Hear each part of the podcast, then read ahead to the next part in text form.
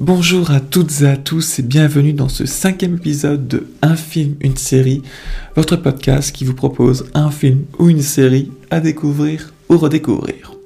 Et je pense que si vous écoutez ce podcast depuis le début, vous devez connaître un peu la chanson.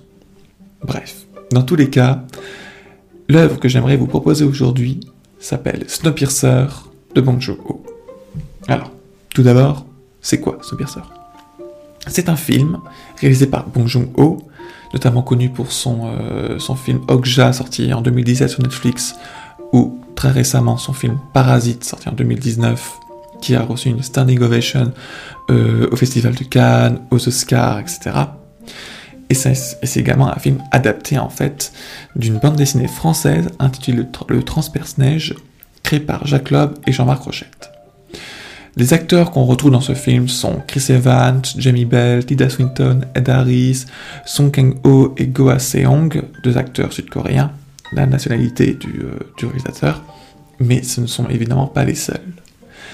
De quoi ça parle, Snowpiercer ben, Snowpiercer est en fait un film post-apocalyptique qui, euh, qui, prend place dans un monde en fait dévasté euh, par une nouvelle ère glaciaire et les derniers suivants de l'humanité sont en fait entassés dans un train qui, lui, est condamné à rouler sans jamais s'arrêter.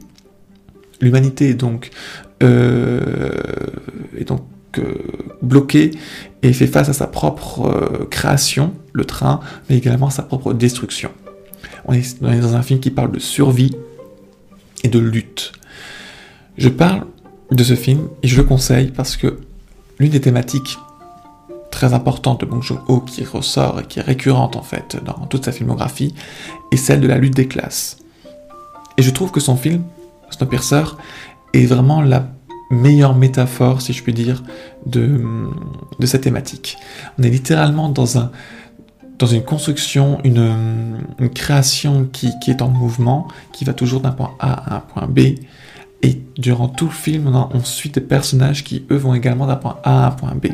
D'un point de vue scénaristique, on est sur une, des, euh, des, personnes qui ont une envie de survivre, une envie en fait de, de, de, se battre pour leur, leur, dignité, qui veulent avancer sur ceux qui les, euh, qui les réprimandent.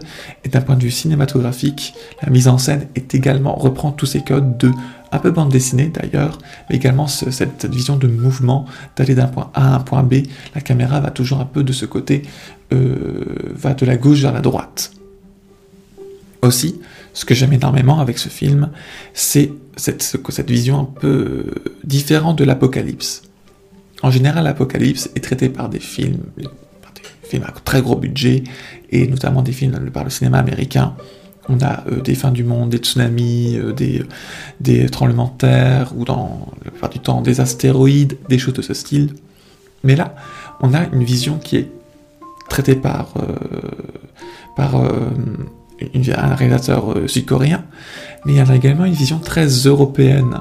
Je pense que ceci est dû par euh, la bande dessinée duquel est adapté le film. Une vision, euh, c'est-à-dire qu'on n'est pas dans un, film qui explose par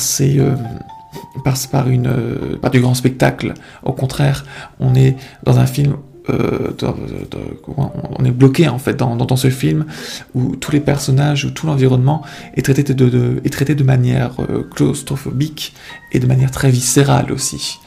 Donc je, trouve en fait comment est traité l'apocalypse très différente et très intéressante à, à comparer avec d'autres films un peu post-apocalyptiques. C'est pour ça un peu que je conseille ce film.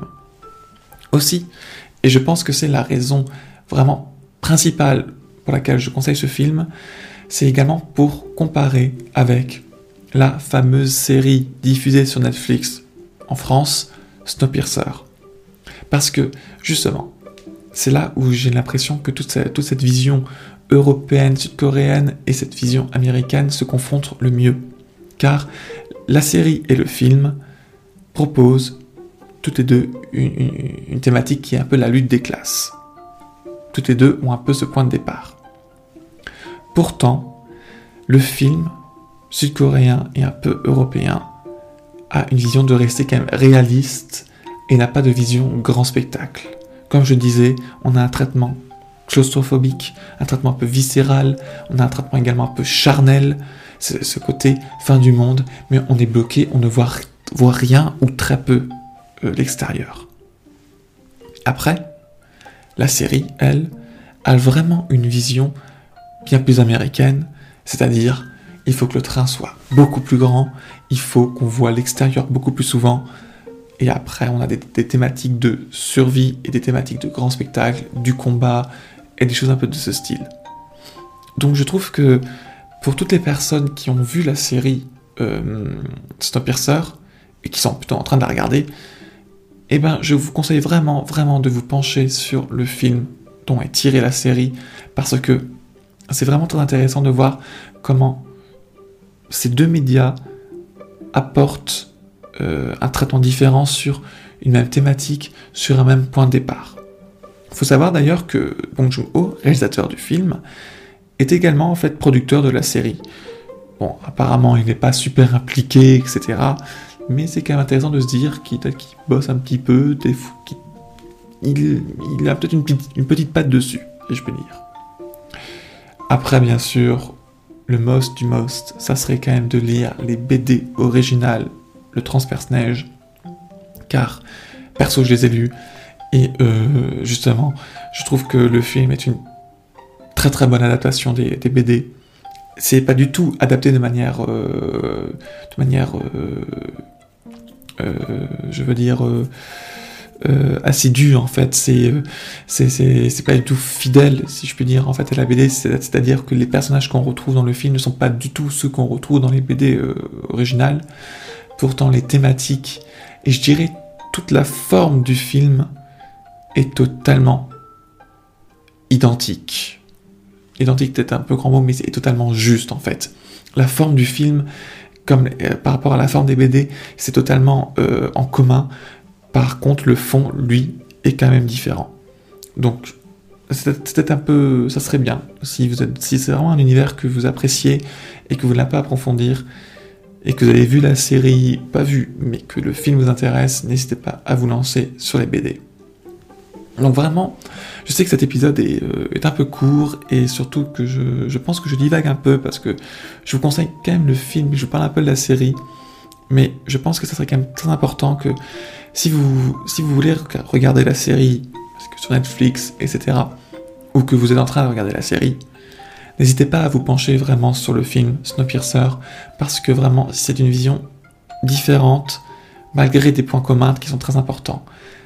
Et si après vous voulez quand même euh, regarder, euh, avoir les BD, franchement, n'hésitez pas.